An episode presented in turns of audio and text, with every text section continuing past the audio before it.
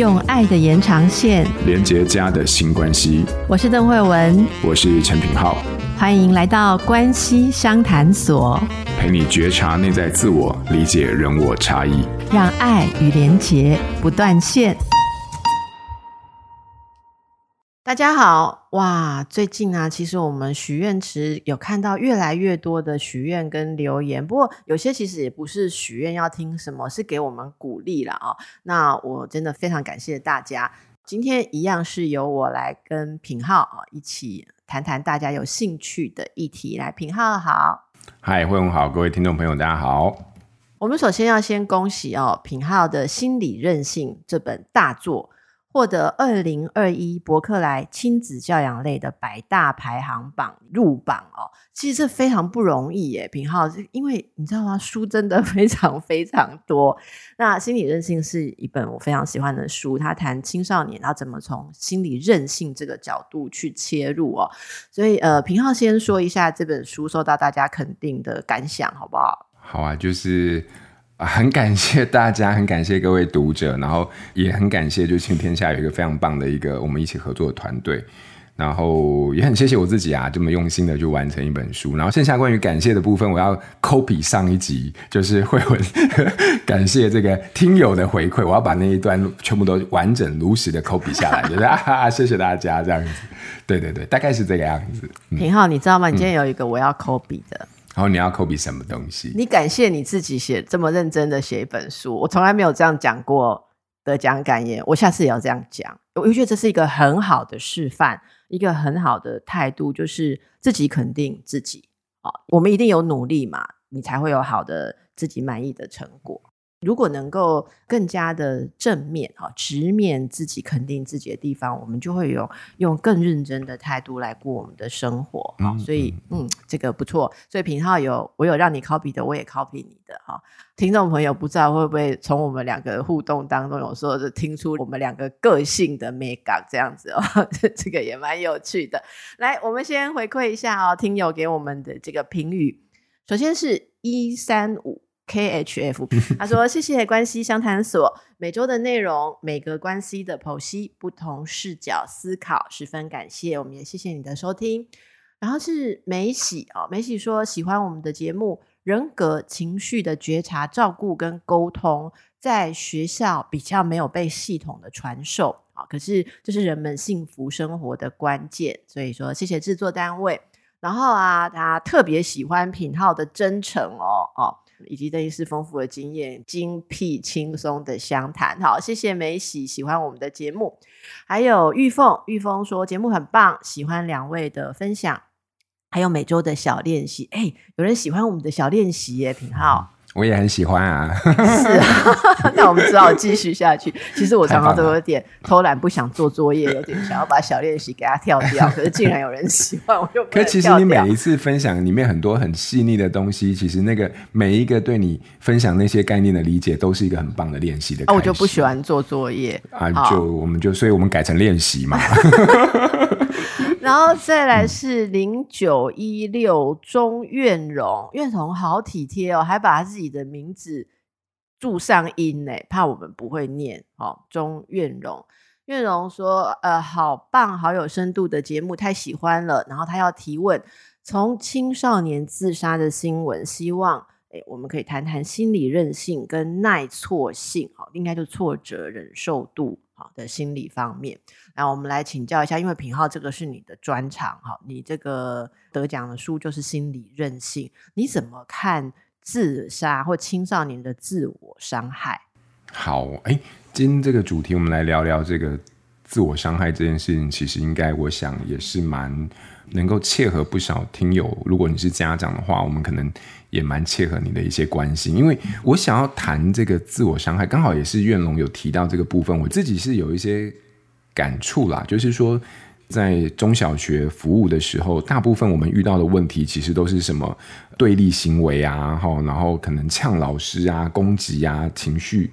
困难啊等等。不过，这三四年开始，我发现有一个议题的比例快速的在升高，就是关于自我伤害这个主题。那自我伤害在过去并不是说没有，可是这几年我们发现它特别明显。那尤其是我现在很多在呃学校里面还在服务的，不管是专任辅导教师也好，然后呢专业人员像心理师、社工师。那我们有时候在聊天的时候，或者是在分享一些工作上的一些经验的时候，我们发现青少年这个自我伤害这件事情，越来越是在他们服务的里面的比重就是升高的。那我是觉得讲到心理韧性，然后呢，再接到自我伤害，可能刚好也有不少家长对于这个自我伤害有一些他们的观察跟担心，因为可能有些家长会觉得，就是说，诶，这个世代的孩子动不动就是要伤害自己呀，那这个东西它是不是跟心理韧性有关？那或者是说，诶，有些家长可能就会担心，自我伤害这件事情，它是不是必然可能或者是高度的可能会导致自杀的这样的一个不可逆的结果？那我自己今天我想说，我们就利用这个单元来跟大家分享一下一个比较学理上的概念，然后呢，再带到我们生活当中的一些理解。我其实想要跟大家说啊，就是说在我们的工作领域里面，孩子的自我伤害跟临床上的自杀，在我自己的认知里面，其实是两个不太一样的事情，它的意义是不太一样的。我今天想要跟大家说一个概念，是叫做自我伤害这件事情。其实我们自己看待这个，它有一个学理上的定义，叫做 NSSI，它叫做非自杀性的自我伤害。它英文其实叫做 Non-suicidal 的 self-injury，翻译成中文就是非自杀性的自我伤害。那为什么要特别把这个东西跟自杀做一个区隔？非自杀性的自我伤害，它本质上是一个什么样的状态？它怎么发生？哈，我先讲一下它简单的一个整个流程。你会发现哦，很多孩子他其实出现了自伤行为的时候，他背后有一些大脑有一些很复杂的作用。但是简单来说，就是他有一些非常大的情绪的议题，可是他没有办法处理，他也没办法因应，所以他处在一个非常疼痛那种心理疼痛的状态。可是他透过可能观察别人，或者是说他自己无意间发现，他只要造成自己。物理上的一种伤痛的时候，可能我敲东西啊、敲门啊，反而可以在大脑里面的某些作用底下，缓解了他原本心理上的那种不适感或者是不舒服感。所以这种诶，透过物理上的伤害自己，然后来减缓自己心理上的伤痛，很快就会变成是一种，当我没有办法去处理那些情绪议题的时候，我最快学到的方法来缓解自己这种巨大的情绪的痛苦。所以你会发现这个制约很快就形成了。所以说，当我们在这样的理解下的时候，其实我只是想要跟各位，如果你也有这样困扰的，不管是家长也好，大人或老师。啊，或者孩子也好，你会发现一件事情：青少年的自我伤害，绝在绝大部分的状况底下，它反映出一个非常本质的问题，就是我们的孩子其实他有一个非常巨大而没有办法应应的情绪议题。所以说，现在我们就可以把自我伤害跟自杀这件事情，在青少年上面，我们可以有一个更明确的方向。其实，在大部分的自伤行为背后，都有一个值得我们去重视并且厘清的情绪议题。所以，我们比较能够从行为的层次开始，再进一步的进入到所谓的这个孩子的内心的或者是情绪的这个部分。那我想说的是哦。我并不是要帮孩子说话，但是我的确这几年我很明确的感觉到，我们这个世代的孩子其实有更多就没有办法逃避的，或者是阴影的情绪的困境。我随便举个例子好了，就是说，我我觉得这个东西跟网络其实它有蛮大的关联哦。你你想想哦，在没有网络那个时代的时候，我每天我可能在学校，我今天跟小明，我因为一些事情，然后我们起冲突了。有了冲突之后呢，我跟他就是我们两个互弄。可是这这怎么不爽？再怎么糊弄啊？你就会发现，其实当这个学校下课的时候，我们各自跑去各自的安亲班，然后回到家之后看自己的电视的时候，我们所有的这些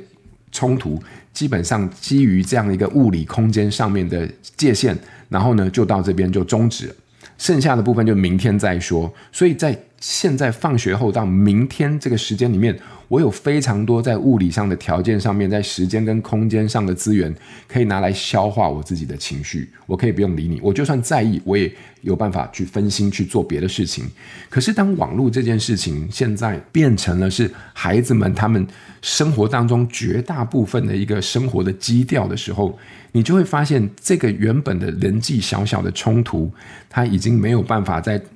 有任何物理上的空间了，而当没有物理上的空间的时候，就再也没有那些心理上的余裕可以来消化这些情绪。什么意思？我今天在学校跟小明吵架，然后呢，好，我不爽归不爽，我现在回家，可是回家之后麻烦的来了，什么麻烦？就是我现在可能担心小明会在 IG 上面或者在 FB 上面怎么样，或者是他他们自己的赖群里面开始在背后弄我，或者是说我的坏话，或者是这个含沙射影、指桑骂槐的怎么样？弄我，所以我会为了不断的确认我有没有被他弄，嗯、我就会开始不断的去划手机，然后去找一些有没有可能被伤害的基证或证据。然后呢，如果他真的有弄，你的问题还真的就更大，因为那个弄法可以无远弗届，他可以在上面做很多很多奇怪的事情。好，然后其他的人会回应，那甚至还有人他会把这个事情诉诸公论，就变成说哦，你只是在学校，也许你在小学跟小明，我讲全台北市的小学生都可以参与意见，这种弄法也是有。那小一点的可能不会，但是像大学生啊或者什么，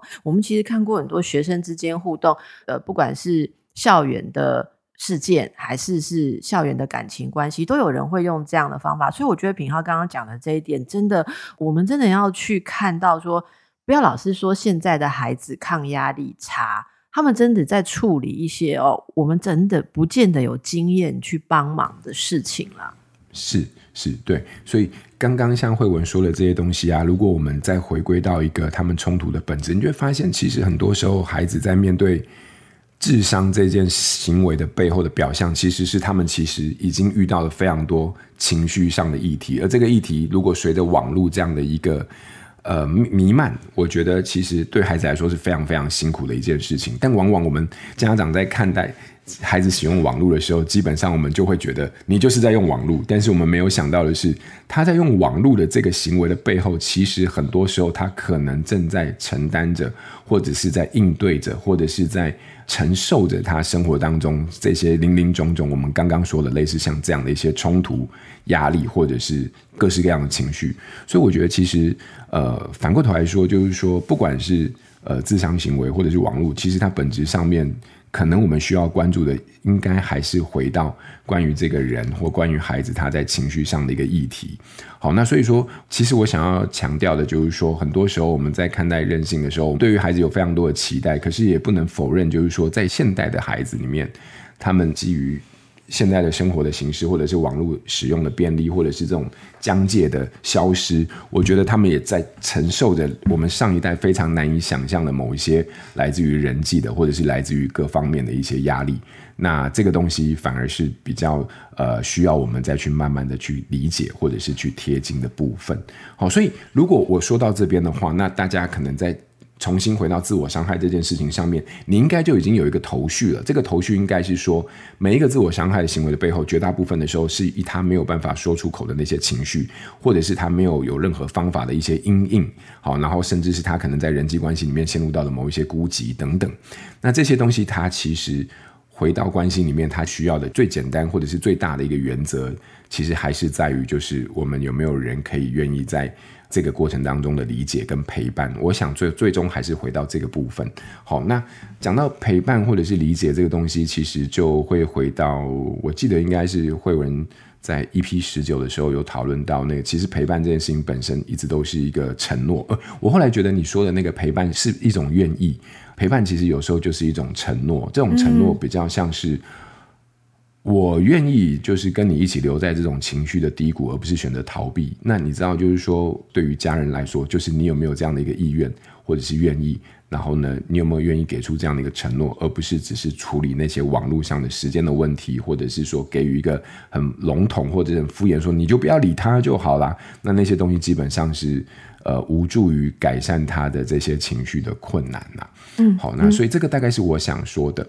那我想帮大家请教平浩啊、哦，嗯，那如果说他，嗯，例如说家长看到或老师看到孩子开始有这种呃伤害自己的行为，对，那有没有什么可以做或一定要小心不要做啊，以免让这个行为越来越固化成为习惯？有没有？当然，每一个都有他独特的压力点或者那个情绪哦，我想。刚才品浩已经说出了最重要的原则是可不可以去陪伴，然后帮他去面对那个困难，好，然后去承接他的情绪。可是，呃，我想父母有有时候就是要长期才能做到这个功夫，那他们会很立即的，像我常常接到一些问题，就是说他今天钢琴练不好，就拿自己的手去捶墙，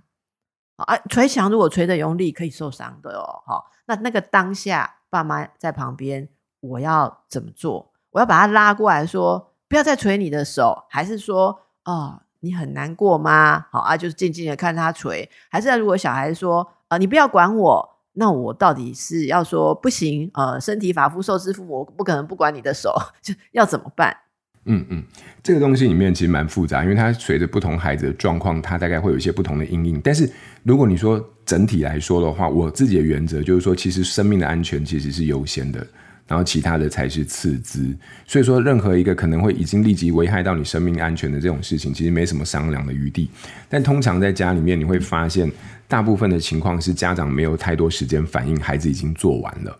哦，可能他已经催完了，然后催完之后，然后你可能就气急败坏说：“你刚刚在干嘛？你？”怎么可以这样？你凭什么可以？你自己做不好，怎么还可以这样伤害自己？等等。好，那我觉得这个东西有时候是我们的担心化为一种非常原始的情绪，然后就直接扑到孩子身上。那我是觉得，在那个当下，如果你的今天这样推导的逻辑很清晰的话，你也知道自伤它的本质是一种情绪的因应的困难。那或许在那个当下，你可以先你想想看，你有没有办法按捺你，或者是消化你自己的担心，或者是愤怒。有时候你的愤怒背后其实是非常多的焦虑啦。那你有没有办法消化，或者是按捺一下那样的焦虑，然后试着就是回到这种情绪阴影的本质，去探究一下究竟发生什么事情？那我觉得有时候是这样，当你自己能够把自己先安顿好的时候，你再回到关系里面，或者是你再回到那个当下，你比较能够让自己慢下来，然后去。跟着孩子去看看，究竟在这个行为的背后，他遇到的情绪的困难的主题，或者是这个挑战是什么东西？好，所以说大部分我的经验里面，大家都做完了，好，然后我们才开始生气，或者是担心，或者恐惧，或者是害怕家长。然后呢，基于这个东西，我们可能没办法消化，然后我们就可能会指责他，然后可能就会是处罚他，可能就会是斥责他等等。那我是觉得这些东西某种程度上反映出我们自己的某一个还在惊慌未定的状态，先把自己安定好，然后我们再回到情绪的议题里面去思考。那我觉得这个方向会比较清楚。所以对这个一个大方向，我我想大概不同的孩子或不同的家庭里面能够做到的或条件也不见得相同，但这个方向我想是不会变的。是，我想这是一个最重要的方向。好，那当然有一些。比较极端的状况，品皓刚刚要我讲就是说，例如说已经到了精神科临床的那种程度啊。当然，这的确是精神科常常要处理的一种状况。那那样子的个案，可能就已经有到了比较严重的忧郁症哦，或者我们说人格疾患啊，就特殊的人格障碍。那大家知道。有一些，也许他这个从小累积的压力太多，这个情绪一直没有找到一个对应消化的机制，那慢慢的他就会变成，呃，我其实我我觉得有几个观念啊，大家可以去理解一下。有些特别是青少年，他感觉说，好像除了我的身体之外，没有其他的事情你们在意。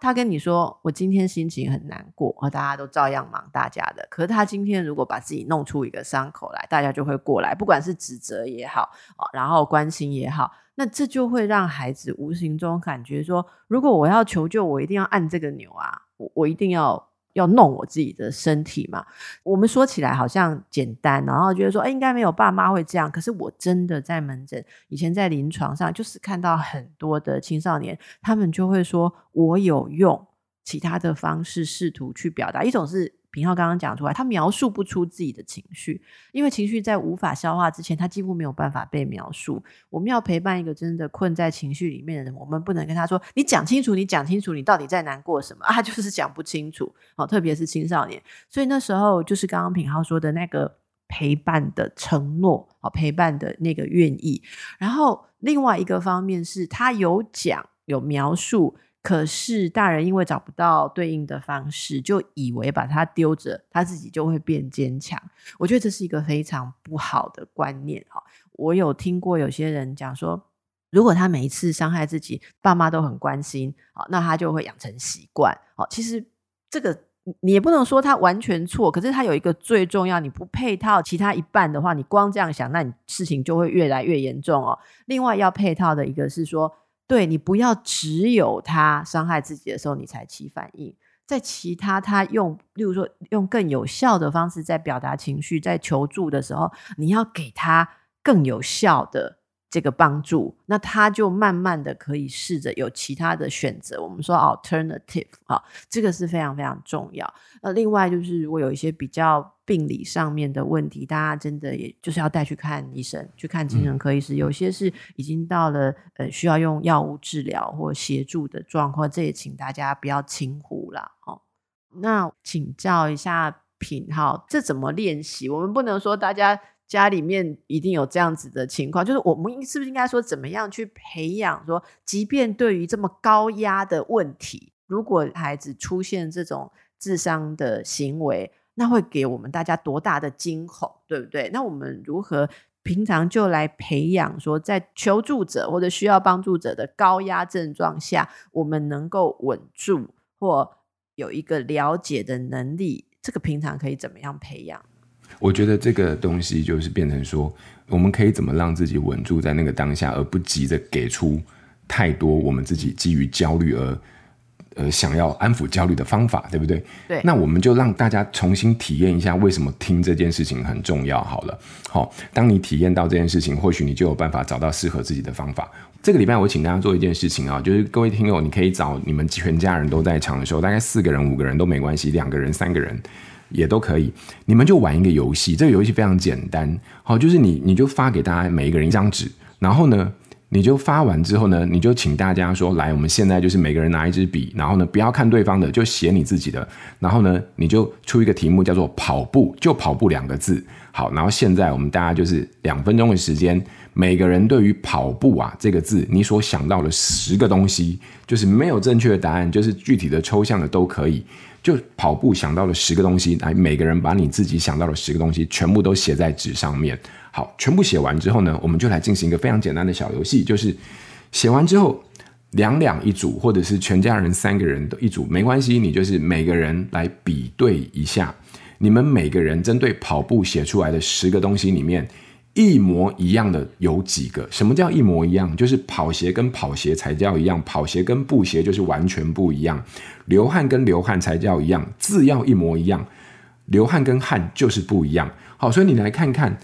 你们两个人或三个人里面，针对跑步鞋出来的十个东西一模一样的会有几个？如果你真的去做这个实验，或者是做这个小游戏的话，你会得到一个非常有趣的结果。那这个结果是什么？我们就下一个单元的时候再来跟大家分享。好，然后呢，你所看到这个结果，它所带出的意义是什么？然后我们再来证明为什么听这件事情是重要的。好，好，老老师，嗯、老师，嗯、我先、嗯、我帮大家问一下，说一定要跑步吗？你你我我就用跑步，然后我们就可以比较客观嘛。那如果你说，哎，我不要跑步，那我可能要溜滑梯也可以，就是那些生活中越常见的。名词越好。哦，就生活中一个类似像跑步或者是溜滑梯这种常见的事情，所以老师要大家练习的就是一个这样子的事情，而不要去写说，例如说我们大家来写妈妈或者特定的人，嗯、不要做这样对，我们要跟大家讲清楚啊。所以因为有的人可能对跑步没有 feel，你知道吗？他们全家都不跑步，